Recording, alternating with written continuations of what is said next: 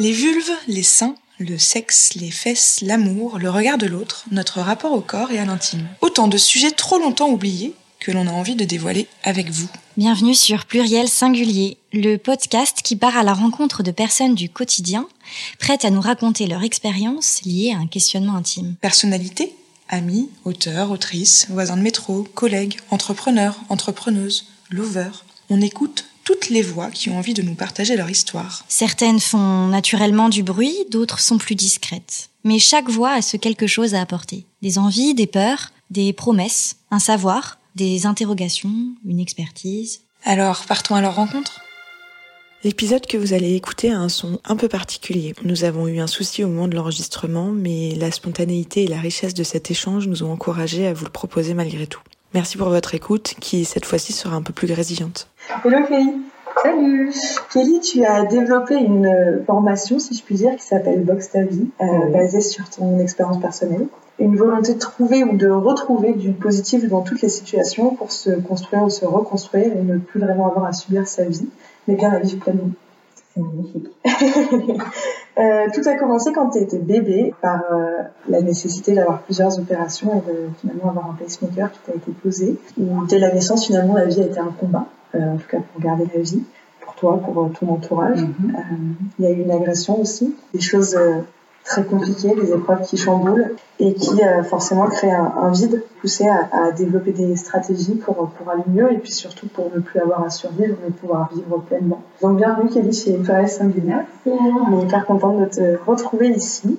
Euh, Est-ce que tu peux nous parler un petit peu de, de toi et euh, nous expliquer un petit peu ce que c'est ce, ce concept autour de Boxtel Alors oui, avec grand plaisir. Ton intro est pas mal. hein. Franchement, même moi j'ai des frissons. Alors c'est moi. ça, ça envoie du, ça envoie du lourd, on adore. Euh, oui, oui. Bah, pour reprendre un peu ce que tu as dit, je suis née avec un. Enfin, j'ai fait un arrêt cardiaque à ma naissance. Je suis restée 8 mois hospitalisée et surtout on habitait à Montréal. Je suis née au Canada. Ok. Euh, et euh, donc je suis née juste avec trois, huit petits trous dans le cœur et trois un peu trop gros qui ont fait que j'ai eu pas mal d'interventions, pas mal d'interventions et on a fini par me placer un pacemaker. Donc euh, voilà, moi ça, ça ne m'a jamais posé de problème. Ouais. Vraiment, j'ai eu la chance d'avoir une famille qui m'a qui a toujours fait comme si c'était un jeu, comme si c'était pas grave. J'ai, j'ai plein de contre-indications, je peux pas, c'est con, mais quand tu prends l'avion, je peux pas passer. Ma mère elle a toujours transformé en jeu. Enfin, jusqu'à il y a 6 ans où j'ai essayé de me mettre au sport, le pacemaker n'avait jamais été un souci parce que je ne faisais pas de sport. Je n'aimais pas le sport, d'être euh, enfin je sais pas comment dis, pas déscolarisée, mais tu sais, j'étais interdite de sport à l'école. Désportisé, je suis pas sûre que ce soit ça j'ai- le mot compris. Ouais, je suis pas sûre de ça. Euh, bon, ben, Privé de sport, on va dire ça, voilà. Ça ne m'a jamais gênée, bien au contraire, euh, c'était ma fierté du truc. Euh, et voilà. Donc ça, c'était pour revenir sur le pacemaker. Euh, D'ailleurs, dans, le, dans ton livre sur le pacemaker, tu, sur, quand tu parles de la- de l'avion, tu le vois d'un côté positif parce que tu te dis, bah, peux passer toute la file et avoir une file différente. C'est exactement ça. Et, je remercie vraiment plus, enfin ma maman, enfin même si mes parents, ma famille en général, mais ma mère, elle a vraiment toujours euh, dédramatisé. On est très, on est assez solide dans la famille, un peu guerrière, tu vois. Ma grand-mère était comme ça, enfin ma mère est comme ça, et, et la maladie, tant que t'es là, c'est C'est pas de sujet. Tu vois, il n'y a vraiment pas de sujet. Donc il y a eu ça, il y a eu à mes, euh, ouais, à mes 16 ans, j'ai eu une agression qui a été un peu violente et surtout, au-delà de l'acte, c'était surtout ma petite sœur. Mhm. Moi j'ai été traumatisée par euh, le fait qu'il m'arrivait quelque chose, mais que ça pouvait arriver à ma petite sœur, que le mec connaissait ma petite sœur ensuite, hein, et qui, qui a, malheureusement, j'en suis rendu compte après, ça a créé des- de la distance avec ma petite sœur. Est-ce que tu veux, parce que tout le monde n'a pas du tout vu dans les personnes Oui, qui vont nous écouter, est-ce que tu veux nous, dire un petit peu euh, de quoi il s'agit? Euh, ouais, ouais, j'en parle très peu. J'en ai parlé dans ce livre-là parce que c'était peut-être. euh, ce livre, ça a été. Alors maintenant, je le relis, c'est c'est marrant qu'on parle aujourd'hui de tout ça. Parce que Cindy, j'ai déjeuné avec mon éditrice Mhm. pour un nouveau projet. Euh, et on se dit, ça fait déjà deux ans. C'est Mhm. impressionnant comme tout va très vite. Et ce livre, je l'ai écrit toute seule. Tu sais, quand tu écris un livre, tu as vraiment euh, le parti pris de choisir d'être accompagnée. Enfin, c'est vraiment choisi. Et j'ai pris, euh, je me suis dit, non, bah, quitte à écrire un livre aux éditions Flammarion, c'était rêve de ma grand-mère, je me suis dit, vas-y, je le fais toute seule. Donc j'ai pris six mois, j'ai eu la chance, j'avais la chance d'être entrepreneuse, donc de pouvoir quand même gérer mon temps. Ah, je. Mais ça a été aujourd'hui, quand je vois mon livre, je me dis, mais qu'est-ce que C'est là que j'ai dit dans ce livre. Oui, mais c'est, tu vois, une vraie thérapie. quand on est sur, euh, enfin, nous on est convaincus chez Nudeco, quand on parle des douleurs invisibles aussi, parfois il y a besoin de les rendre visibles d'une manière ou d'une autre, même juste l'écrire sans forcément le partager. Hein. Euh, Toi, en l'occurrence, tu l'as partagé parce que tu l'as publié. Mais en fait, c'est parfois hyper euh, important de d'écrire les choses pour que ça puisse sortir et que, bah voilà, c'est une forme de deuil. Ça veut pas dire qu'elle n'a pas existé, mais elle- Mais c'est complètement vrai et je pense que je conseille, enfin, je conseille à tout le monde, que ce soit soit le sport, soit l'écriture, mais moi ça a été mes plus belles thérapies et surtout ce livre, je n'avais même pas de conscience que des gens allaient pouvoir le lire. A pas eu 10 000 euh, il était sorti, je sais pas comment tu dis là, Publication. Voilà. Et, euh, et pour moi, c'était non, c'était, enfin, ce livre, c'était, c'était mon truc. Je me rappelle tout, enfin, je me rappelle tellement comment je l'ai écrit. C'était tous les soirs. Et puis je relisais pas ce que j'écrivais. Tu sais, genre, donc j'avançais, j'avançais, j'avançais. Je me rappelais pas que j'avais écrit ça, que j'avais dit ça. Donc ouais, dans ce livre, ça a été, euh, ça a été, ça a été peut-être très dur même pour ma famille parce qu'il il y a ta grande famille n'est pas au courant de ce que est courant la Ouais. famille proche, tu vois. Donc il y a quand même beaucoup de révélations dans ma famille. Et, euh, et oui, c'est la première fois de ma vie que j'ai mis des mots sur cette agression. Mhm. Parce que, parce que bah, je pense que j'avais l'âge, parce que, parce que je me sentais tellement plus à l'aise d'en parler, et c'est con, mais je me sentais même guérie. Et, euh, et c'était un, pour revenir un peu dans, dans le sujet, c'était un, comment ça, un surveillant de l'école de ma petite sœur. Voilà, c'était un surveillant de l'école de ma petite sœur qui connaissait ma petite sœur qui, était toute petite. Oui, et qui d'ailleurs, euh, quand, quand tu parles de ton agression, tu dis ah, Je te connais, tu es la sœur de. Et ça, c'est vraiment. Et c'était ça qui m'a traumatisée. Et à la limite, vraiment, même si j'essaie de m'en rappeler, l'agression en soi, je ne m'en rappelle même pas. Je sais que c'était dans une ruelle, je sais que c'était contre une voiture, je sais qu'il m'a fait mal parce que j'avais des bleus partout. Je sais tout ça, je sais qu'il y a eu un acte, mais qu'il a. C'est vrai qu'il n'a pas été jusqu'au bout, tu vois. Mais je ne me rappelle même pas de ça. Vois, genre, ça, ça a été complètement, euh, complètement oublié. Et j'ai surtout fait des bêtises. J'ai pris, j'ai pris une tonne. Enfin, j'ai caché pendant une semaine à ma mère. Et on est une famille très proche, tu vois. On mange tout. Enfin, moi, tu vas me dire tout le monde mange tous ensemble, mais c'est très bizarre ce que je viens de dire. Mais on est quand même une famille très, très, très proche, tu vois, très proche. Et je disais rien, je disais rien aux filles. Ah Oui, mais ça, c'est pas des... Tu peux pas te dire que tu avais fait des bêtises, c'est normal. Enfin, je sais pas si c'est normal, mais en tout cas, quand euh, une chose traumatisante arrive, euh, tu réagis comme tu peux réagir et c'est même pas une question de ta faute ou pas de ta faute, c'est t'as fait comme t'as pu. En fait. Ouais, ouais, complet, complet. Et, et, et je suis devenue un peu. Alors, je suis pas devenue folle, mais j'avais des effets très bizarres. J'ouvrais un frigo, je voyais la tête du mec. Que tu, tu racontes bien. Et je voyais, j'ouvrais un frigo. Et en fait, à partir de ce moment-là, ça devenait trop invivable. Genre, le côté porte, et, et je sais même pas pourquoi une porte, parce que tu vois, s'il n'y avait pas une histoire de. Dans une rue, tu vois, donc il n'y avait même pas de porte. Mais dès, qu'il y avait un. peur qu'il apparaisse à tout Voilà, moment. dès qu'il y avait un fond noir et que je revoyais, euh, pas la lumière, mais que je revoyais un truc, je me disais putain, il est là. Et euh, ça a duré quand même, j'ai tenu, je crois, de mes, je crois- j'étais- jeune, ça c'est con, mais moi je ne me rappelle pas ce que j'ai fait hier, donc, euh, mais je, je crois que j'ai tenu peut-être 10 jours en disant strictement rien, en tenant comme ça, et en allant chercher ma petite soeur à l'école, chose que je ne faisais jamais, j'étais une bonne grande sœur, mais les copines, je vais pas dire que les copines passaient avant, mais tu vois, j'étais Oui, bah, à cet âge-là, c'est normal. voilà, tu vois, j'étais pas. Et là, j'allais la chercher tous les jours quand elle ne me répondait pas. C'était une angoisse.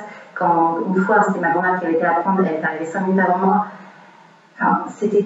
Je suis devenue folle en fait. Ouais. Et moi, en fait, c'est ça que je ne supportais pas parce que malgré tout ce qu'on peut, on peut voir un peu de dur dans ma vie, j'ai jamais été ce genre de nana. J'étais vraiment une nana. Je suis, je pense, une nana plutôt, plutôt cool, tu vois, plutôt souriante. J'aime trop la vie, tu vois. Et j'en suis arrivée au stade où j'avais qu'une seule envie, c'était de mourir et de plus jamais entendre parler de tout ça. Et j'ai pris une plaquette entière de. Mhm. Je ne savais même pas ce que je prenais. Euh, et j'ai eu la conscience d'aller voir ma grand-mère. On habitait dans une grande maison, enfin c'était un immeuble. Nous on était en bas et ma grand-mère, un peu comme dans Friends, ma grand-mère elle était tout en haut. Et euh, j'ai eu le temps de monter les escaliers avant que le truc fasse effet. Et je suis arrivée et là ma grand-mère a compris que c'était grave. Et malheureusement, avec mon pacemaker, moi, tout est très grave. C'est ça, C'est ça. Tout prend une ampleur euh, beaucoup plus importante. Et au fond, tu le savais aussi en prenant ces médicaments, mais c'était un geste, euh, j'imagine, désespéré. Ouais. Et Il fallait que ça cesse. C'est ça. Et, euh, et donc, euh, pas j'ai atterri une semaine, mais j'ai atterri, je crois, trois mois à l'hôpital. Euh, là où quelqu'un sans pacemaker euh, serait probablement resté Voilà, longtemps. parce que j'ai réussi à débrancher. Enfin, j'ai fait, je me rappelle même pas des termes techniques, euh, je sais même plus comment on dit, mais moi j'ai des sondes, donc il y a un problème de, de ce truc bon. oublie, je sais pas, je sais pas, comment te le dire. Mais bon, ça a été long. Et puis surtout, quand tu fais un acte comme ça, tu arrives tout de suite dans une case. Euh, tu es dérangé psychologiquement, il faut faire attention, il faut creuser. Donc du coup, c'est pas tu creuses que sur la relation, tu creuses sur tout ce qui existe. Et je trouve même ça, ce côté un peu genre, euh, même s'il faut faire parler, mais appuyer tout le temps, tout le temps, tout le temps, parfois, faut, faut enfin, c'est aussi ma façon à moi de, donc c'est ma vie, mm-hmm. de passer vite. J'ai cette faculté normalement à passer à autre chose quand je suis dans, quand j'ai la possibilité, là j'ai commencé à l'hôpital, donc au final, voilà. Et j'étais euh, plus jeune aussi. Et j'étais plus jeune, complètement. Et, euh, et, donc il y a eu cette agression, on a déménagé du jour au lendemain, donc moi c'est simple, l'agression. Je ne suis pas rentrée chez moi, dans mon ancienne maison. On habitait à Vanves et je ne suis jamais rentrée chez moi. L'agression, l'hôpital, et on a emménagé en saison. Donc euh, tout au tout. c'était un voilà, c'était du tout au tout. Mais c'était, euh, voilà, et là ma nouvelle vie. C'était nécessaire. ouais, c'était sûrement nécessaire. Et ma nouvelle vie a commencé, et franchement, ça peut paraître bizarre, mais j'ai pas eu le sentiment, à part en reparler dans le livre, que j'étais plus traumatisée que ça. Parce que j'ai réussi à reprendre vraiment, vraiment, vraiment ma vie normalement. J'ai pas, j'ai pas eu de, problème plus que ça avec les garçons. je suis pas une très, très attirée par les mecs étant jeune. C'est vrai, j'étais, une très, très copine. J'étais vraiment la bonne copine. J'étais très copine, jean, converse, petite Advaille, Hello Kitty, mère Kitty. Je sais pas pourquoi je te raconte ça. C'est intéressant. Mais voilà, merci. Euh, non, j'étais vraiment très, très simple, très détente. Et le truc, je sais que les gens qui, aimeraient dire ça m'a traumatisé toute ma vie, mais c'est pas du tout vrai. En fait, ça m'a pas du tout. Non, je pense que tant mieux d'ailleurs. Voilà, j'ai réussi, je pense, à vite passer à autre chose. Et en fait, j'avais une histoire psycho. Elle disait que j'étais dans un. Moi, j'ai beaucoup de petits carrés, tu vois, mhm. de petites boîtes. Et j'imagine un peu la vie comme ça. En boulot, c'est comme ça, c'est beaucoup de petites boîtes. Et je quand j'ai fini une petite boîte, j'arrête. Et je pense que c'est con, mais cette agression-là, pour moi, c'est une petite boîte que j'ai rayée, que j'ai enfermée et que c'était fini. Et voilà, et je sais même pas, si je le transporte avec toi, je ne sais même pas comment j'ai réussi à en parler sur le livre. Mais ah si, je sais très bien, c'est à cause de ma mère. C'est à cause de ma mère, parce que Marion m'a demandé, mon éditrice euh, Élise nous, a demandé sur le livre, on voulait mettre un petit, euh, de toutes les personnes qui ont compté dans ma vie, comment ils voyaient la Kelly. Kelly le thème du livre, c'est quand même plus la Kelly, les sujets un peu principaux, c'était plutôt le mariage annulé, ma vie qui a recommencé, c'est comme ça que j'ai écrit Box. Il y avait un peu de pacemaker, mais c'était pas, pas, le Voilà. Et en fait, ma maman, dans ses, dans ses notes, enfin, dans ce qu'elle avait envoyé à Marion, moi j'ai relis son, son, je, je, lisais tout, et ma maman qui dit, qui raconte que ça, ma vie a toujours, bizarrement, ma vie physique, mon corps, ma maladie et tout, ça a toujours été un combat. Et elle dit, il y a eu le pacemaker à sa naissance, lui hospitalisé, tout le monde me disait qu'elle allait mourir, que c'était pas enfin, qu'elle n'allait pas vivre. Mon papa était très détaché de moi petite parce parce qu'il pensait que j'allais pas vivre et donc du coup les médecins lui avaient dit si sa maman, enfin si Kitty est très proche de, Kelly, vous nous détachez-vous parce que si elle n'est pas là, enfin si elle s'en sort pas, il faut que quelqu'un tienne le choc. Donc ne vous attachez pas au bébé. Je sais même pas comment tu peux dire des trucs comme ça. Oui, c'est des. Ouais. Et euh, de, vu. C'est ça. Et ma mère raconte dans, dans le fameux qu'elle fait à Flammarion, euh, et son agression, son agression qui nous a traumatisés, euh, mais, même grâce, mais même avec ça, elle a réussi à s'en sortir. Et là, bah, exactement comme tu as fait la, ton intro. Voilà. voilà. Et, et, quand, elle, quand je lis la lettre, je non, c'était... Euh, c'était vraiment, oh putain, mais c'est vrai. Et, et donc, j'ai écrit, j'ai écrit, et donc oui, après pour reprendre, euh, donc il y a eu le pacemaker, ça vous avez compris, il y a eu l'agression, voilà. Et après il y a eu ce qui aujourd'hui, moi je ne le vois pas du tout comme un traumatisme parce que, parce que je ne le remercierai jamais autant et assez et, euh, et vraiment parce qu'il bizarrement il a sauvé ma vie, littéralement, ça a été ce mariage, pour te la faire courte.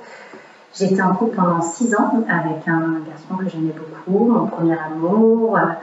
Et on a eu une vie d'adulte très vite, c'est-à-dire qu'on avait fait tous les deux un BTS à l'instant d'alternance, donc on a bossé très vite. Moi, j'étais chez Cyril donc euh, j'ai vraiment bossé très vite et très dur, mhm. parce que c'était le lancement des boulangeries, donc c'était, ça allait très vite. Euh, après, j'ai été débauchée, j'ai rebossé, enfin, j'ai eu un CDI, j'ai eu un CDI à 22 ans, à 2005. Donc c'était vraiment, tu vois, j'ai vite avancé. Et après, on a eu notre resto, donc on a acheté un restaurant, et on avait 25 ans. Mhm. C'est-à-dire qu'on n'a pas du tout une jeunesse de teuf, de boîte, de sortie de week-end, de vacances. Donc, on était très sérieux tout de suite. Très sérieux tout de suite. Donc le mariage est venu un peu comme une évidence. Sauf que en off, notre couple, c'était pas la folie, tu vois, mais, mais pour moi. euh, Vous étiez ensemble, vous étiez ça. une évidence, quoi. Enfin, en tout cas, dans, dans- Exactement, pour moi là c'était tout, tu vois, je connaissais que ça. Et puis c'était simple, il était né ma famille, je l'aimais, tu vois, c'était vraiment c'était un truc euh, qui roulait. Oui, ça roulait. Il n'y avait pas de- forcément de questions à se poser, mais en même temps, il fallait peut-être mieux ne pas en- s'en poser, sinon ça aurait eu des conséquences. Quoi. Vraiment. Et, euh, et puis, euh, et puis j'avais pas l'impression d'être plus malheureuse que ça, mais il y avait des choses qui m'allaient pas, mais, mais, mais ça allait, tu vois, ça allait. Il y a eu le mariage, il m'a fait sa demande. Là, je me rends compte parce qu'il m'a quand même fait sa demande, je l'avais quitté trois mois avant. Première fois que j'avais vraiment réussi à quitter. Parce que niveau professionnellement, on n'était plus pareil. Moi, j'avais vraiment évolué très vite. J'ai eu la chance d'être responsable réseau d'un groupe de boulangerie contre enchérie où je gérais 80 personnes, dont 65 mecs.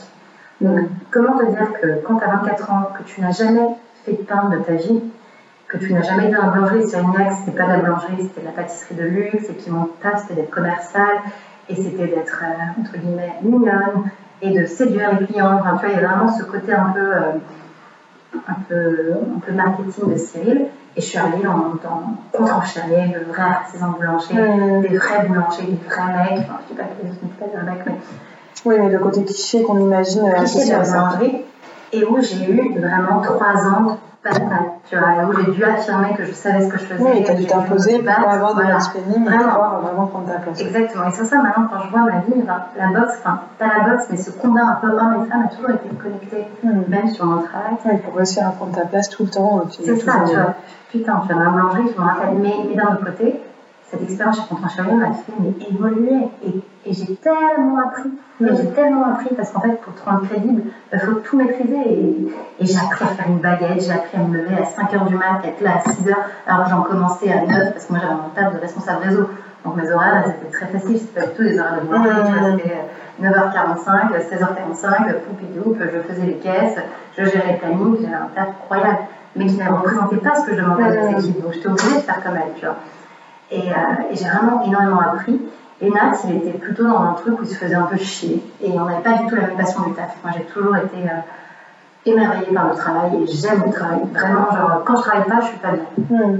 Et donc voilà, et donc déjà notre couple était un peu, battait un peu des ailes et j'avais réussi à quitter. Et je suis revenue récupérer les affaires chez moi et m'a fait sa demande en pleine embrouille. Et c'est là que j'aurais dû comprendre que c'était pas la bonne. Bah oui. Mais bon, euh, six ans d'histoire, ton mec il, te, il se met à genoux et tu dis oui, tu vois, genre. Oui, puis tu avais probablement envie d'y croire, de te dire ça va vivre. Ouais, ça ouais. va marcher. Bien sûr. Ouais, ouais, vraiment. Et puis j'ai été, ouais, oui, j'ai été genre. euh, j'ai dit oui, quoi. J'ai dit oui. Et puis après, le truc est rentré. Et puis tu vois, même avec beaucoup de recul, je dis pas du tout que je pense aujourd'hui au mariage, mais je pense à. euh, J'aime profondément mon mec à la folie. Genre, euh, genre c'est vraiment. Et genre, je me dis que je-. J'imagine même pas comment j'ai pu organiser mon mariage. Mon, mon mariage de, de Nat. Euh, faut pas qu'il tombe pas. c'est délicat. Dans mon mariage de Nat, j'ai fait un business plan, j'ai fait un PowerPoint. Ouais, c'est ce que tu vois, j'ai vraiment, enfin, Oui, tu en as fait un événement euh, professionnel en fait. exactement, tu vois. Et, et maintenant, quand je me rappelle, je me dis, mais Kelly, c'est- enfin, pas. C'est pas ça. Enfin, tu vois, pour moi, je, je voyais pas le mariage comme ça. Et voilà, et donc, euh, un an de galère d'organisation de mariage, parce qu'au final, ça a été très galère, parce que quand le couple ne va pas et que tu organises un mariage, ben, c'est pas le bon. Bah, déjà, de, de, de ce que j'ai pu comprendre de mon entourage, quand un couple va bien et que tu organises un mariage, tu peux avoir des moments de tension. Donc j'imagine, en plus, euh, en rajoutant ça, euh, C'était chaud. Ouais, c'était chaud. Et oui, je tenais, hein, je tenais, j'étais, j'étais, j'étais là, j'y allais.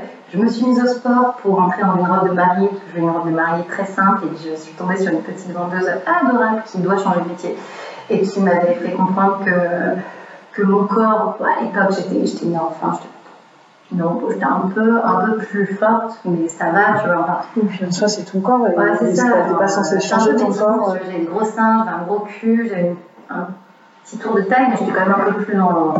Et elle voulait que je mette une robe. Moi, j'avais une robe. euh, J'étais pas très mariée, tu vois, j'avais la robe la plus simple possible. Euh, blanche, bah oui, parce que voilà, quand même, mais, euh, mais vois, je voyais plus un truc comme ce qui se fait grave maintenant. Euh, les nuisettes, tu vois. Ouais, bien sûr. Voilà, un truc Simple. simple, basico-basique. Et la nana, elle dit, Mais non, mais mademoiselle, avec votre corps, c'est obligatoirement la robe princesse, bustier et comme ça. Je fais, bah non, ça va pas se passer comme ça. Et, euh, et, je me suis mise un peu au sport euh, rapide. J'ai gagné un concours avec Lucille Woodward pour qu'elle me coach. Mhm. Et c'est comme ça que le sport est rentré dans ma vie et principalement. Ben non, attends. Donc voilà, j'avais déjà quand même un peu envie de faire du sport, mais j'aimais pas trop. La fitness me saoulait très vite parce que je trouvais que j'ai une image un peu très. euh, Bon, l'apparence, enfin, on est très lié à ça. Ouais. Là où, pour le coup, Lucie Woodward n'est pas là-dedans et est beaucoup plus dans un truc euh, très humain. Oui, oui, bien sûr, bien sûr. Et euh, mais tu vois, ouais, tu vois, la fitness girl, ça me plaisait pas. Et puis même, c'est- bête ce que je dire, mais même les mouvements fitness me. Bah, tu t'ennuyais, en Je fait, c'était pas, c'était pas c'était pas voulais. c'était pas ma cam. Et on a, et puis plus, plus j'avançais dans la perte de poids, plus j'avançais dans, dans le sport, plus, plus j'avançais dans la perte de poids, plus j'avançais dans le sport, le mariage c'était une catastrophe, une catastrophe, catastrophe. Et on est arrivé aux deux mois, euh, bah, deux mois du mariage où euh, Nat me dit, euh, il rentre de, de trois jours de vacances que je lui avais offert. Parce que tu vas vous dire à quel point on se supportait pas. C'est- et maintenant que je raconte, je me dis, mais putain, il y a tellement des signaux. Oui, mais tu veux pas les voir, en tellement, tu veux pas les voir, t'es dans ton, ton truc et tu te dis, mais non, c'est pas possible, on va pas faire ça, tu vois, 6 ans de mariage, un mariage avec 200 personnes, ma famille qui a payé quasiment tout le mariage, il peut pas faire ça, tu vois, comment il se réveille le matin, il peut pas faire ça, il va pas faire ça. Et, euh, et donc, du coup, ben, il le fait. Après trois jours de vacances, il rentre, euh, il rentre et il me dit, euh, mariage annulé. Enfin, il me dit, je l'ai fait très courte, hein, on s'embrouille et tout ça et tout ça. Et il me fait, on annule le mariage, on annule le mariage, je veux pas me marier, je veux pas de cette villa, je veux pas de ce mariage, je veux pas de ces gens. Ok. et je l'ai juste fait répéter une fois. J'étais très calme, quoi. Et je lui ai dit, t'es sûre? T'es sûre de toi, Nat On annule vraiment le mariage? Est-ce que tu es sûre de toi? Il m'a dit oui. J'ai dit ok. Et à partir de là, c'était fini. C'était fini. Et c'est limite un Mais quand il te disait on annule le mariage, c'était euh, on annule le mariage et on se quitte? Ou est-ce qu'il envisageait genre d'annuler le mariage et vous restiez ensemble? Non, lui, il avait envisagé ça. C'est dingue. Lui, c'était ça son plan. Lui, c'était vraiment ça. C'était, euh, c'était, euh, c'était ce mariage-là, c'est pas pour nous. On ne se marie pas parce que, parce que Nathalie était casse-bonbon. Il, il était contre la société, contre le truc, contre le truc. Et moi, j'ai une famille plutôt bien et plutôt cool, tu vois. Et, et, puis, et puis, en plus, je te jure, notre mariage était cool, tu vois. Ça restait mon mariage, tu vois. Euh, même si on connaît sans me connaître, tu vois, mais genre, j'ai quand même pas mal de caractère et j'arrivais quand même à. Oui, à orienter tout le là où tu, là où tu voulais. Et notre mariage nous ressemblait, tu vois, vraiment, mais Ménat, il était vraiment, je sais pas si on peut dire mot casse-couille, mais il était vraiment, On peut le dire, on peut il le était dire. relou, tu vois, il était, il était contre tout, quoi, tu vois, c'est vraiment ça. Mais c'était un mec que, que j'aimais à la folie, à l'époque, que j'aimais à la folie, qui était, qui était brillant, et puis je voyais le côté qu'il ne voyait pas lui, tu vois. Ménat, c'était un mec malheureux, c'était vraiment un mec profondément malheureux, et qui se tirait tout seul vers le bas, et, tu sais, quand, quand, quand tu essayes de sauver quelqu'un pendant 6 ans, Non, tu peux pas avoir le rôle de à sauveteur. fin, meuf, t'en- t'en peux plus, tu vois. Et, et quand il m'a dit on annule le mariage, j'ai eu comme un truc qui se passait dans ma tête. J'ai dit, mais c'est ça, c'est ça, c'est ça. Oui, c'était à la fois le choc, mais à la fois le truc de bah, en fait, c'est une évidence. Quoi. Et Encore une fois, on. C'est ça. Et puis c'est ça qu'il fallait, qui allait être euh, le pas qui allait me donner la force de le quitter vraiment, tu vois. Et donc on annule le mariage. Et puis là, je, je te le dis comme si c'était une évidence, ça a été quand même euh, un mois hardcore. Bah, forcément, tu t'es projeté quand même dans un mariage, dans la vie, c'est censé Ça, et euh, à deux mois du mariage, donc à- ah, c'est pour savoir juste une question un peu finance. À deux mois du mariage, tu te maries. Le mois du mariage, financièrement, c'est la même. Donc, c'est vraiment la même. L'industrie du mariage, c'est magique parce que tu as plein de petites lignes que tu lis jamais quand tu es Mm. prête à te marier et que tu te rends compte que euh, bah, si c'est pas à 4 mois que tu annules ta presta, tu payes tout. Donc, du coup, on a payé, enfin, je n'ai rien payé, mais il a tout payé avec, euh, enfin, sais pas comment il s'est arrangé parce que moi, je suis partie, moi, en fait, j'ai brillé pendant 3 semaines, vraiment brillé. Brillé où j'étais qu'au travail, je ne sortais pas du travail alors que mes horaires n'étaient pas du tout celles que je faisais. Et jusqu'au jour où Contran, Contran, mon, vrai patron, euh, est venu me voir et m'a dit écoute, c'est bon, tu prends une semaine, deux semaines, trois semaines, quatre semaines, cinq semaines si tu veux de vacances. Mais là, enfin, moi, j'ai pas embauché une Kelly comme ça.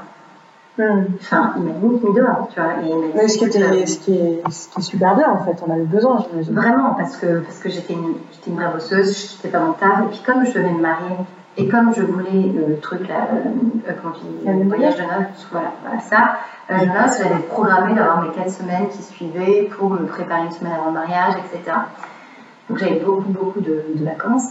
Et il me dit, Kelly, tu pars, tu pars, tu pars. Et en fait, pendant toute cette semaine de ça va vraiment pas, tu pars, je teste un premier cours de MMA. Donc, dans ma fameuse salle où je faisais cours, qui était une salle, euh, Lucie nous avait inscrit, enfin, elle n'avait pas inscrit, mais elle avait demandé de m'inscrire à un sort de, euh, fitness club qui avait en bas de chez moi.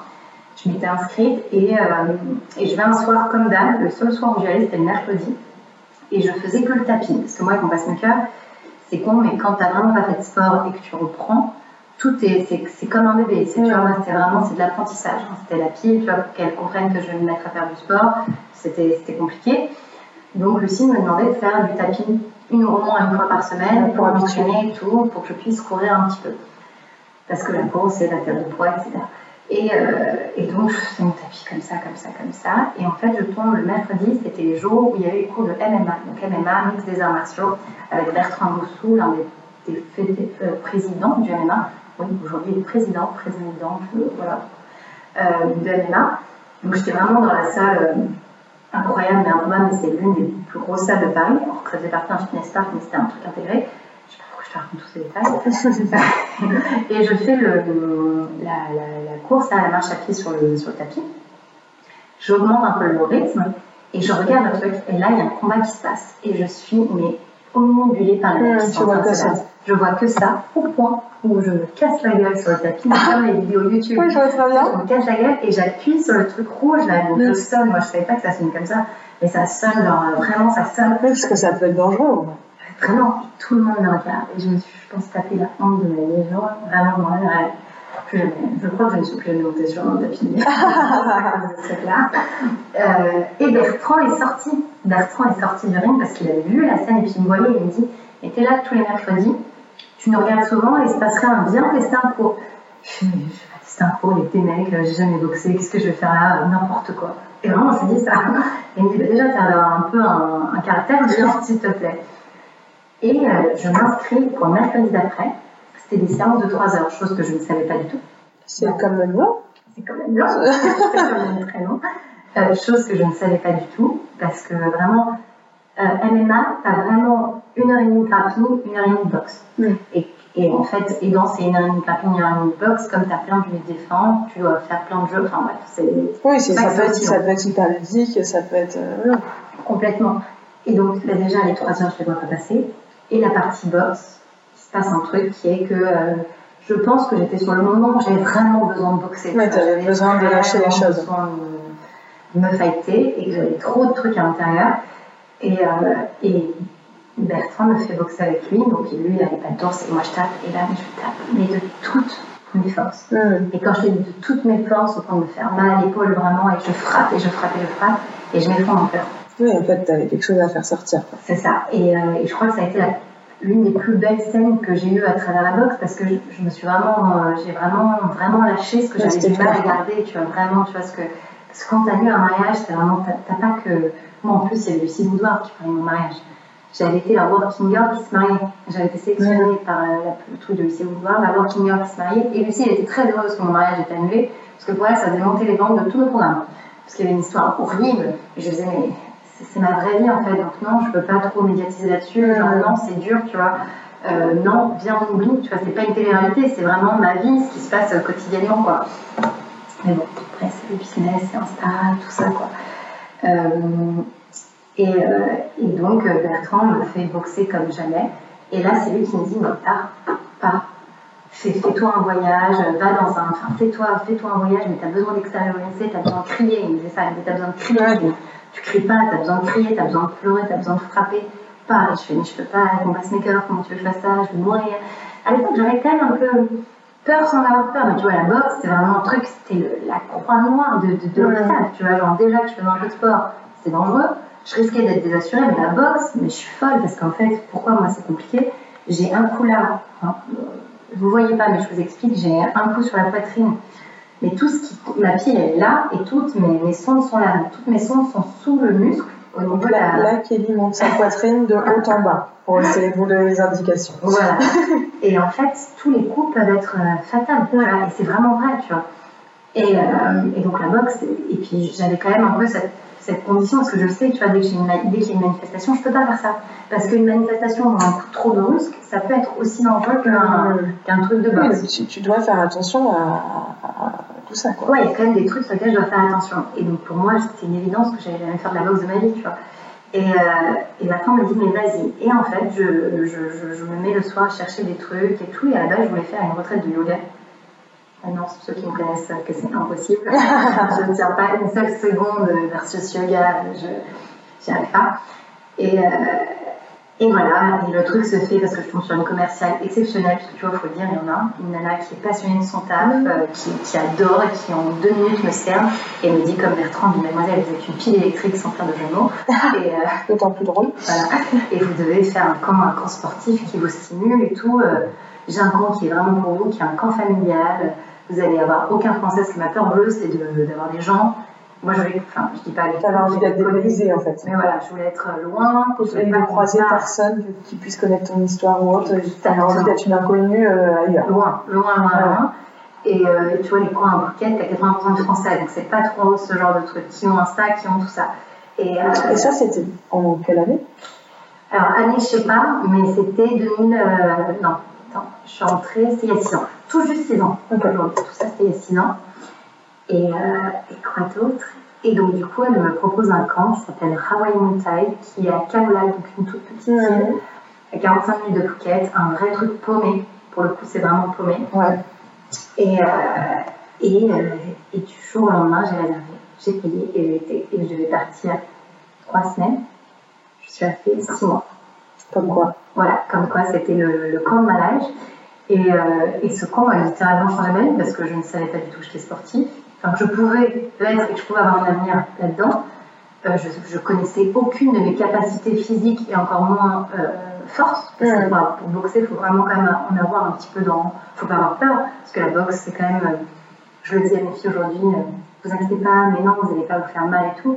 La boxe, quand tu montes sur un ring, t'as quand même des coups, tu vois, c'est quand même un, un, sport de combat. Oui, c'est un sport de combat. Un, un sport tu l'associes à de la violence, alors que ça peut être de la défense, ça peut être plein de choses, mais tu l'associes à quelque chose de violent. Complètement, complètement. Et, euh, et voilà, et j'ai eu un prof exceptionnel, euh, qui, parce que quand même, il y a quand même, on a quand même modulé le camp, enfin, on n'a pas modulé le camp pour moi, mais mais j'avais pas le droit d'être en combat avec d'autres élèves parce que c'était un camp où il y avait des, de tous les niveaux. Tu avais des combattants qui venaient s'entraîner de tous les pays, tu avais des nanas qui n'avaient jamais fait de sport, mais tu avais des nanas qui étaient très sportives, donc j'avais pas du tout le droit de tourner avec les autres élèves. C'était trop risqué. C'était trop risqué. D'ailleurs, les plus risqués, c'était pas forcément les pros, je pense que c'était plutôt les, personnes qui sont là, parce que tu contrôles pas ta force, tu sais pas. Euh... Complètement, et surtout quand tu vas dans un camp comme ça, à part vraiment les pros qui viennent en prépa, mm. sinon tous les autres, tu te rends compte qu'on a tous une histoire. Oui, tu viens parce que tu as. Mais comme. Enfin, je sais pas si le parallèle est juste, mais souvent une retraite de yoga, c'est aussi quand tu as besoin d'une pause. Donc quand tu as besoin d'une pause, tu. Euh, ça veut pas dire que tu as un énorme bagage, mais ça veut dire que là, ok, il faut souffler. Ouais, c'est bien sûr. tu prends du temps pour souffler, donc dans la même. C'est la même Mais en vrai, le yoga et la boxe sont très, sont très similaires sur plein de choses. A sur l'état d'esprit. méditation. Bien sûr, c'est méditation. L'état d'esprit qui, c'est juste différent, c'est vraiment le yin et le yang. Mais, euh, mais oui, je, je te rejoins complètement. Et, euh, et, donc, du coup, voilà, j'ai eu la chance d'avoir un prof euh, qui. Ce que je rêve et que je fais aujourd'hui avec ma formation, donc c'est aussi pas mal d'émotions, mais genre, j'ai eu un prof qui n'a jamais eu peur de me donner tout son savoir, ce qui est très, très rare dans le sport. Mmh. Dans le sport, et encore plus dans le milieu Instagrammable, et encore plus sur Paris, et encore plus sur euh, tous ces coachs-là. C'est vraiment très genre, pomme pour pomme, enfin, c'est Enfin, comme s'il n'y avait pas de place pour tout le monde. Alors qu'il y a de la place pour tout le monde, on est tous différents, je pense qu'on a tous notre valeur ajoutée, je pense qu'on peut tous s'entraider mmh. et même rendre nos élèves heureux parce que ton élève, il n'a pas que besoin de toi, tu vois, il a besoin de. Enfin voilà. Mais la transmission à Paris ne se fait pas beaucoup. Enfin, en tout cas, c'est peut-être un ressenti très perso. Mais j'ai vraiment trouvé que c'était un milieu très fermé, tu vois, ce milieu de coach. Puis cette peur, tu vois, de, de donner des tips à un autre coach, tu vois. Et la bande des langues, c'est tout l'opposé. En tout cas, moi, dans mon coaching, mais plus il me donnait, plus il était heureux. Et vraiment, et c'était c'était c'est con, c'était des exemples, c'était des techniques, c'était son histoire perso, c'était vraiment voilà. Et on a vécu euh, trois mois ensemble. Enfin, pas trois mois ensemble. trois mois où trois mois Et après, il m'a forcé, enfin, il m'a forcé, mais il m'a Au début, je n'avais pas du tout d'intention euh, pro. Ouais. Et c'est lui qui m'a dit écoute, aujourd'hui, pour moi, tel niveau, passe ton diplôme. Donc, c'est 200 heures exactement comme en yoga. C'est ça que je Ok, très c'est le côté lié. Voilà. Euh, il me dit passe ta formation, tu as vraiment les compétences pour, et, euh, et je suis sûre que tu vas l'avoir, et ça va le faire. Fais-le. Donc, coup, passé tu passes ta formation. Je passe ma formation de Muay Thai, donc, euh, et je l'ai, et c'est ouf. Et, et voilà. Et après, je rentre sur Paris. Et non, et mon dernier mois en Thaïlande, je communique sur tout ce que j'ai fait. Parce qu'en fait, mon compte commençait un peu à augmenter. Et surtout, j'avais des filles qui me posaient des questions de euh, comment, mais vas-y, raconte-nous vraiment comment ça se passe. Et en fait, je crois que les deux derniers mois, ouais, les deux derniers mois, je partage tout. Et je faisais un day one, des tout, tu vois, vraiment. euh, et c'était mon petit moment où je me reconnectais un peu avec Paris. Tu vois, je vois, Oui, tu, en transition tranquillement, parce que oui, à un moment, il faut revenir au début. Bah, ce qui m'a fait revenir, c'était juste mon loyer. D'appart, parce qu'à un moment, il n'y avait plus de tu vois. Bah oui. Parce que j'avais viré Nat et je payais mon appart toute seule. J'avais viré Nat de notre appart parce que j'adorais notre appart. Euh, j'aimais trop mon appart. Et j'avais viré et je payais mon appart toute seule. J'avais un loyer de 1008. 1008 que je payais toute seule alors que j'étais en Thaïlande et que accessoirement je ne travaillais pas. Donc oui, j'avais euh, un peu de... Je comprends, il m'avait fait au début euh, une sorte de rupture con, mais bon, comme j'avais pas fait de papier, bon bref. Qu'à un moment, c'est juste, euh, c'est juste l'argent qui m'a fait rentrer parce que mon appart, c'est commencé à, à me coûter cher. Et euh, je rentre, et c'est là, et en fait, comment Boxtabi arrive Ça a été le premier hashtag que j'ai mis quand j'ai fait ces premières vidéos. Parce qu'en Thaïlande, on me disait, hein, quand je racontais un peu mon histoire, on me disait, vas-y, euh, vas-y, tu peux le faire. Et puis il y avait toujours ce côté de prends ta vie en main. Tu vois, c'est vraiment Oui, ça. On me le disait, tu nous écris, prends ta vie, tu peux le faire, c'est toi qui décides, c'est pas tes parents, c'est pas les médecins, tu vois. ils étaient- En Thaïlande, ils sont très genre, euh, tu veux, tu vas y arriver. Tu vois, on a confiance en toi. C'est toi qui as confiance en toi. Et personne ne te donnera la force que tu peux avoir en toi. Tu vois, c'est Mm. toi, c'est dans toi. Et, euh, et c'est comme ça que j'ai créé Box Ta Vie. Et, et j'aurais jamais cru que Box allait devenir une méthode, allait devenir une philosophie, un livre. Enfin, tout ce que c'est aujourd'hui. Tu vois, pour moi, c'était un petit hashtag que j'aimais bien, je trouvais ça sympathique. Et si, et si tu dois résumer aujourd'hui ce que c'est ce, ce- cette philosophie de Box Bah, c'est ça, aujourd'hui Box c'est tellement pas un hashtag. Aujourd'hui Box pour moi, c'est euh, ma philosophie de vie. Et que je pense, qui est très bizarre, que j'ai depuis que je suis toute petite. Oui, c'est ce que tu dis dans ton Cette façon, en fait, de, de me relever un peu. euh, facilement, ce serait mentir, tu vois, ce serait Oui, ce que tu le truc. tu, quand tu parles de. Non, c'est j'ai eu des coups durs. Je pense que j'ai aussi beaucoup pleuré. Je pense que ça a été il y a eu des coups très durs dans ma vie, mais je me suis toujours dit euh, vas-y, vas-y, vas-y. Et c'est ma grand-mère qui était comme ça. Ma grand-mère, c'était une vraie guerrière. Elle était malade pendant 10 ans et demi. On l'a jamais su. On a compris qu'elle était malade la dernière année. Et c'était une femme euh, exceptionnelle, euh, exceptionnelle qui me manque tous les jours un peu plus. Et, euh, et quoi d'autre Et elle avait ce côté très euh, tu vas, tu vas, tu vas, tu vas, tu vas, tu vas. Et je pense qu'elle nous l'a tout transmis parce que on est trois filles, enfin mes, mes soeurs, bon, ma mère, je t'en parle même pas, mais ma grande sœur, elle est pareille, elle est très, très, très combattante, elle est brillantissime, elle travaille comme une acharnée. Euh, Stécie, dans son délire, très différent, pas du tout, pas du tout euh, boulot, mais plutôt euh, passionnée de la vie, maman qui, qui se bat un peu contre tout, mais qui y va aussi. Et tu vois, on est, on est des fonceuses, on est des vraies fonceuses. Et, euh, et on ne s'apitoie pas un peu sur notre sort. Tu vois, on essaye de. Alors après, je sais, hein, ma situation est tellement minime, c'est rien, tu vois. Enfin, un passe maker, c'est rien, une agression, c'est rien, un mariage annulé, c'est rien. Et c'est pour ça que, que je relativise et que je me dis, mais putain, heureusement que je boxe ma vie parce que c'est rien. Et que je vais encore avoir des trucs tellement plus durs qui vont m'arriver, mais c'est pas grave. Tant que la partie n'est pas terminée, tant que t'es pas KO, rien n'est fini, tu vois, tu peux encore, euh, tu peux encore y aller. Et, euh, et voilà, et pour moi, la, la boxe à vie, c'est pas une méthode sportive, c'est pas une formation sportive, c'est ce que je disais à mes, à mes, à mes coachs maintenant, je peux le dire, elles sont formées. C'est, euh, ça va beaucoup plus que juste une discipline sportive. Ça va beaucoup plus qu'un cours de fun box, de hitbox ou de slow box. C'est comment je transmets et comment j'essaye de. Il y a un côté vraiment thérapeutique derrière cette méthode-là. Et quand tu dis mes coachs, c'est qu'aujourd'hui, euh, tu as développé en fait un- une formation à destination de coach pour euh, diffuser cet état d'esprit auprès de- d'autres euh, femmes, hommes. C'est complètement. Alors, j'espère, mais pour l'instant, non. Non, mais ils sont adressés par d'autres personnes. exactement. pas- Vraiment. Ben oui, oui, ça a été mon. Je pense que c'est. Dans l'entrepreneuriat, je pense que ça a été l'un de mes plus gros projets. Je suis entrée de Thaïlande, il y a eu. J'ai fait un an d'événementiel sportif où à la base, je- j'embauchais des coachs parce que tu sais, ce syndrome de l'imposteur. Bien sûr, si elle était toute nouvelle en tant que coach, tu te dis, non, tu je pas. Jamais. Euh, donc j'ai fait un an d'événementiel où j'ai embauché les coachs. Après, je vais passer mon CQP, donc diplôme d'état euh, fitness pur et dur, parce que je me rapprochais plus d'une box un peu accessible à tous et j'avais besoin d'avoir un peu les, bah, c'est con, mais les bases du fitness, tu vois, pour développer un peu ça, un squat, comment bien faire un squat, etc. Puis surtout, je, j'avais ce besoin d'avoir des diplômes, j'avais passé autant de diplômes, sportivement parlant, que, que ça. Euh, et donc un an après, je passe mon diplôme, je crée mon appartement sportif d'aide à la coloc, qui est un appartement où les cours de sport étaient sur donation, tu viens et tu payes le prix qui te semble juste, parce que j'avais déjà cette philosophie de démocratiser le sport et de le rendre vraiment accessible. Et c'était surtout un appartement de teuf, donc c'est beaucoup la teuf dans cet appart. Voilà, avec des artistes, j'étais déjà éco-friendly, enfin voilà, c'était vraiment, j'étais déjà dans ce délire-là, l'appart, aucun meuble Ikea, rien, c'était que de la récup, on avait fait un partenariat avec Image, voilà, c'était vraiment un, un vrai appart d'artiste.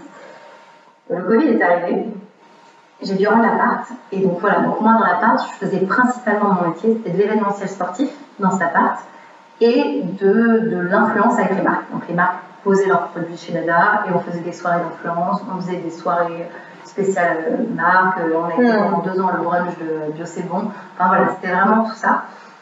Le Covid est arrivé, et c'est là que j'ai été obligée, parce que le Covid m'a fait fermer mon appart, et c'est là que j'étais obligée de me lancer sur un secteur que je ne connaissais pas et que je ne maîtrisais pas, et qu'en vrai, à l'époque, je n'étais pas du tout à l'aise. C'était le digital, mais surtout euh, la formation digitale et l'image digitale. C'est-à-dire vraiment de transmettre euh, tes cours à travers la vidéo. Ouais. Donc ça a été les lives. On m'a démarché pour faire des programmes sportifs pour d'autres applications que j'ai fait. Donc j'ai appris à tourner des vidéos et j'ai adoré ça. Euh, donc ça a été vraiment, ça vraiment cette école, elle a été montée crescendo Mhm. parce que j'ai pas eu le choix de me reconvertir. Parce que Non, mais c'est les circonstances de la vie qui parfois créent, euh, créent ces possibilités-là. c'est complètement ça. Tu vois, j'ai été appelée pour faire, euh, j'étais appelée dans mon, ancien- dans mon ancienne école où j'avais fait mon BTS pour animer un truc, programme, un prof de com qui m'appelle genre pendant le truc de Covid qui me dit écoute, on a vu ton, ton évolution sur Insta, est-ce que tu veux on voit que tu es entrepreneur, est-ce que tu veux pas faire une conférence pour animer euh, Je suis grave, ok, vas-y, chaud, on y va. Le truc se passe trop bien, j'ai l'impression d'avoir une révélation, j'adore parler aux élèves, j'adore échanger. Je me dis ok, donc après j'ai lancé des formations de communication digitale à destination des entreprises. J'ai fait du conseil pour un acheteur, enfin voilà, que sur de la, que sur la com digitale et cette façon de former. Et j'ai vraiment kiffé ce rôle-là, d'être euh, De formatrice, hein. Ouais, vraiment de, de transmettre en fait ce que tu savais, de donner un peu tes tips, tu vois, choses que moi j'aurais toujours aimé apprendre, mais, mais que j'ai jamais eu réellement, tu vois, que j'ai appris juste par, par mes erreurs, parce que plus tu fais d'erreurs, plus tu comprends, moins plus tu apprends, tu vois. Et euh, tu vois, c'est con, mais quand tu montes une boîte, le premier truc qu'on t'apprend pas, c'est de te faire accompagner. Un avocat, c'est primordial. Un comptable, c'est primordial. Même si ça te coûte un bras et qu'au début, tu penses que tu n'as pas cette oseille-là et que tu penses que c'est débile, mais je te garantis que le jour où tu as un problème de nom, d'image ou euh, ne serait-ce que clairement. de bail qui ne fonctionne pas, moi, pour mon appart, c'était ça, mais ça te change ta life. vois, Et ça te sauve. Et, euh, et voilà, et donc du coup, du coup bah, le truc est arrivé, et en fait, ça s'est passé il y a un an, où je me suis dit, j'ai il y a un an, j'ai eu un. bah, Enfin, j'ai pas eu un problème de santé, j'ai juste dû me faire opérer mon pacemaker, mais c'était un an plus tôt. Parce que quand même, le sport a quand même des conséquences dans ma vie hein, Forcément. physique. C'est, je ne suis pas non plus une pile, enfin, parfois je suis un peu fatiguée. Et donc j'ai perdu un an. Donc c'était un peu dur parce que tu vois, c'est con, c'était l'année de mes 30 ans, c'était à cette époque-là, là maintenant, là. C'était l'année de mes 30 ans, j'aurais dû fêter mon anniversaire, j'avais prévu plein, plein de trucs comme quand t'as 30 ans, tu vois. Et je vais à l'hôpital et ils me disent, bah, tu sors pas, enfin, tu es là, on t'opère là demain. Mmh. Je dis, non, je peux pas, j'ai un tournage vidéo la semaine prochaine, je fais mon, mon programme V2 pour Bisson. Hors de question, non, non, non, non. Disent, mais Kelly, c'est pas non, c'est t'as pas le choix. Pas le choix, ouais. C'est là, te reste, euh, enfin, t'es sur un mois de pile, un mois de pile, c'est là que tu peux classer du jour au lendemain. Ouais. Donc tu reviens, t'annules tout et t'as 5 mois d'arrêt. Et là, c'est what? Quoi? 5 mois d'arrêt? Et là, en fait, j'ai compris à quel point ben, j'étais trop importante dans ma vie de tous les jours et à quel point ben, tout dépendait de moi. Parce que moi, j'avais personne. Moi, j'avais qu'un comptable et un avocat. Quand même. Voilà, quand même, mais j'avais personne qui faisait mes trucs. Genre, Insta, c'était moi, euh, mes cours, c'était moi, enfin, mes événements, c'était moi, j'avais Ouais, personne, personne, personne. Et en fait, là, pendant 5 mois, Tu as réfléchi à, développer la formation pour avoir dit- personnes euh, en plus de toi. c'est ça, et je me suis dit, mais genre, je- ma vie ne peut pas s'arrêter. Enfin, si moi je m'arrête, mon business ne peut pas s'arrêter. Mm. Vois, c'est pas juste, tu vois, ça, ça- non, c'est trop bien ce que j'ai créé pour, euh, pour que ça s'arrête. Et puis surtout, bah, déjà, j'ai créé mon troisième programme qui était la Slowbox, qui est un programme, euh, parce que quand moi, l'hôpital m'a dit, t'as 5 mois d'arrêt, t'es sur du. Maintenant, le seul sport que tu peux faire si tu veux faire du sport Kevin, c'est tout le sport où il n'y a pas d'impact. Donc du pilate, du yoga. Du, pilate, du yoga. Et puis quand tu regardes des vidéos et que toi, tes cours, c'est funbox, c'est e-box, c'est-à-dire que tu crées que de la choré. Moi, le cours funbox, c'est vraiment, pardon, je sais que personne ne sait, euh, moi, dans mes programmes, la funbox, qui est un cours chorégraphié, cardio-boxing, un peu dansé, vraiment très dansé sur des musiques, donc c'est vraiment des chorégraphies, enfin, c'est ronde de vie, tu vois, et beaucoup de boxe avec les combinaisons de box. Et la hitbox, c'est un cours de 30 minutes, 100% Tabata, 100% hit. Et en fait, c'est la préparation à remonter sur un ring. Mm. Donc, euh, c'est deux concepts très intenses pour le coup. Euh, ouais, donc tu t'y retrouvais pas forcément sur pas, et qu'est-ce que je vais faire sur. Euh, voilà. Et donc, j'ai créé la Slowbox, qui est mon dernier programme que j'aime maintenant beaucoup, qui me sert maintenant beaucoup aussi pourquoi. Et donc, du coup, la Slowbox qui est à destination de pré- ou post-opération, euh, femmes enceintes, personnes âgées, mm. juste quand tu as tes règles ou quand tu as la flemme, ça marche très bien. Et j'ai gardé un peu tout l'univers de Box Vie, c'est-à-dire c'est des bonnes playlists, un peu R&B, un peu acoustique, mais ça reste des super bonnes playlists où c'est pas des mouvements, euh, voilà. Euh, ça reste quand même intense, sans impact, donc t'as pas de saut. Pour la faire courte, sans impact, c'est sans saut mais tu travailles, c'est du pur renforcement musculaire, c'est du pur, tu travailles des muscles profonds à fond, c'est un peu rapproché du pilate, version un peu plus cool. Et moi, j'étais formée en pilate fusion, donc tu vois, j'ai vraiment réussi à tout mettre. J'ai fait 12 semaines avec une pro de danse classique pour mettre un peu de grâce, chose que je n'avais pas du tout dans la boxe. Et euh, parce que la danse classique, c'était un sport qui était grave conseillé après l'opération parce que je devais apprendre à me tenir droite. Parce qu'en fait, quand je me fais opérer, j'ai un bandage tout là et euh, tout autour de l'épaule. Voilà, qui sert vraiment à la poitrine parce que le, pacemaker est mis sous le muscle. Le pacemaker est mis sous le muscle. Et donc, du coup, en fait, il te charcute un peu. Et, ce qui est très dur, c'est que tout se recolle. Et quand tu respires, chose que tu fais à 24, ou quand tu lèves ton bras, tu rebouches tout, en fait. Et ça qui fait très mal. Donc, tu as vraiment trois semaines comme ça. Et la danse classique, c'est très conseillé parce qu'en fait, tu apprends à placer tes épaules derrière, à aspirer euh, par le ventre, à serrer vraiment euh, tes abdos internes. Enfin voilà, bon, bref. Et donc j'ai fait 12 mois de. Non, pas 12 mois, 12 semaines de danse classique avec une nana exceptionnelle. Ah, il y a un truc, non, je suis arrêtée. Et une nana exceptionnelle que je remercierai, euh, que j'en remercie beaucoup, beaucoup, beaucoup, beaucoup, mais là tu m'entends. Et, euh, et voilà, et donc le truc était, était cool, le programme est sorti, le programme a très bien marché, moi m'a sauvé. Et voilà, et après je me suis dit. Là, tu formes des gens en fait. Ben, moi, l'opération a été un vrai coup. Euh, ça a changé littéralement ma vie parce que bah, ça, a été, euh, ça a été un coup. Euh, je suis plus du tout comme avant. Je suis pas à la Kelly d'il y a 5 ans. on est retourné en Thaïlande avec mon mec en février dernier. Et tu vois, on a fait un mois et un mois, j'étais au bout de ma vie.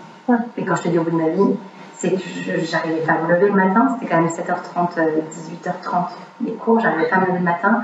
J'étais épuisée alors que je pensais que j'allais retourner genre 5 ans après, que ça allait être la révélation de ma life. Et en fait, j'avais plus le même corps, mm. j'avais plus la même énergie, j'avais plus la même colère. C'est ça. Et donc, euh, et voilà. Et là, franchement, maintenant, aujourd'hui, le sport, c'est un peu dur. Tu vois, ça a été, ce coup d'opération était un peu dur, mais voilà, j'ai réussi à changer. Et euh, l'école est devenue comme, c'est quoi, je veux dire, comme une évidence. Tu vois, cette envie de, de, former les gens et, euh, et de faire bah, tout ce que je savais faire, mais enfin, de le faire profiter à d'autres personnes. Et, y avoir plein de coachs boxe à vie un peu partout, parce qu'aujourd'hui, je suis essoufflée en fait de de pas être assez nombreuses, tu vois, pour pouvoir faire plein de trucs. Et Box ta vie, c'est pas que tu me demandais ce que c'est. Box ta vie, c'est des cours en ligne, c'est des événements à la caserne. J'ai une résidence à la caserne, euh, donc je dois faire des événements tous les deux mois. Des événements à la caserne, c'est des retraites sportives où on part pendant trois jours en pleine immersion. Et là, il y a vraiment ce côté un peu euh, au-delà de la thérapie, c'est un vrai outil, mais on se connaît pas et on devient tout vraiment très fédérateur. Vraiment, ouais, vraiment. Et je pense qu'on se fait vraiment tout du bien. Et c'est pas Kelly la coach qui parle, c'est vraiment Kelly, moi, moi c'est filles quand je rencontre mes filles lors de week-end. Et putain, c'est trop bon, tu vois, parce que c'est en dehors d'Insta, on s'en fout, fou, fou de tout, tout ça, tu vois, c'est vraiment juste du, c'est vraiment juste de l'échange humain et je pense qu'en ce moment on en manque tellement. Ouais, on tu vois, avec les réseaux enfin on a tellement perdu tout ce qui était les vraies valeurs comment, comment tu échanges. Et puis voilà, et puis aujourd'hui surtout, euh, bah, je suis enceinte et donc du coup, voilà, donc du coup j'avais vraiment, moi j'avais cette angoisse de me dire, enfin pas du tout cette angoisse d'être enceinte, enfin si très très angoissée d'être enceinte, mais surtout cette angoisse de me dire putain encore un truc qui fait que je vais pas pouvoir enseigner, encore un truc qui fait que, que, que je vais perdre parce que c'est con mais c'est, je connais très bien le jeu d'Insta, mais c'est con mais quand t'es, plus là, tu te fais vite remplacer. Tu vois, moi, mes 5 mois d'hôpital, ben, je m'en suis rendu compte, tu vois, je m'étais vite fait remplacer. et qu'il y a 15 000 coachs, euh, tout le monde devient prof de boxe du jour au lendemain. Alors ça, ça a été euh, la folie d'Insta, euh, du confinement. Elles sont toutes, toutes devenues profs de boxe, toutes ou tous hein, devenues profs de boxe sans forcément être diplômées avec des garlandes comme ça, où tu as vraiment envie de te dire, mais non, c'est pas possible, tu vois. Et, et voilà. Et donc, c'est pour ça que cette école était devenue une évidence. Et puis surtout, je, suis fatiguée. Et j'ai envie. Et, maintenant, tu vois, là, je suis très heureuse parce que la formation, c'était le week-end dernier. Ça s'est trop bien passé. C'était très intense et un peu émouvant. Je ne m'attendais pas à être aussi touchée de voir des nanas faire comment. Alors, je sais que c'est moi qui leur ai appris, tu vois. Mais l'évaluation finale, c'était un vrai event. C'était le deal de cette évaluation. Donc, euh, la formation, c'est 20 heures de présentiel où je suis avec elles. Donc, pendant 20 heures, je leur apprends la différenciation entre les trois programmes, Funbox, Hitbox, Slowbox, comment comment, au-delà de vendre cette méthode, comment l'expliquer pour que ça corresponde à chacun des publics, pour qu'elle puisse avoir les bons mots justes. Euh, comment monter une chorégraphie. Donc, je leur apprends huit chorégraphies, c'est les intemporelles, en fun, en slow, etc. Elles ont accès à la plateforme avec toutes les vidéos qui sont faites. Moi, elles ont tout un script, ça a été un tas monstrueux. Ne serait-ce que pour organiser une formation, c'est ouais, bien sûr. Et, euh, et, après, il y a tout le côté ben, animation, box à vie, c'est quoi? Je pense que ma différence euh, je pense que vraiment ma valeur ajoutée, ça va être forcément ma compétence sportive parce que je veux dire, je suis une prof de sport au lambda et prof de boxe lambda, mais ça va être vraiment mon côté, je pense, animation et transmission, ce que je donne lors de mes événements. Et le fait que les nanas s'éclatent vraiment, je pense. Et, euh, et, donc tout ça, ça s'apprend, tu vois, parce que les gens l'ont pas. Ça se transmet. Ça, ça, se transmet et tout. Et donc voilà, donc du coup, non, la formation c'était ouf. Les filles, elles ont été extraordinaires. J'ai eu un casting, euh, enfin, si chaque formation s'appelle des nanas comme ça, je touche du bois elles ont été, euh, elles ont été magiques. C'était des nanas où, enfin, elles avaient toute une histoire, elles avaient tout un truc et elles ont, ouais, enfin, c'était pour elles. C'était vraiment pour elles, tu vois. Et, et, voilà. Et donc maintenant, c'est ça. Maintenant, ma vie, c'est ça. C'est faire des formations tous les deux mois, des événements, des retraites, et je m'éclate. Voilà. Génial. Tu sais tout. Je sais tout. J'ai beaucoup parlé. Hein. On avait pas mal de choses à se dire. J'ai peu de souffle. je suis fatiguée. J'ai une dernière question pour toi, Kelly.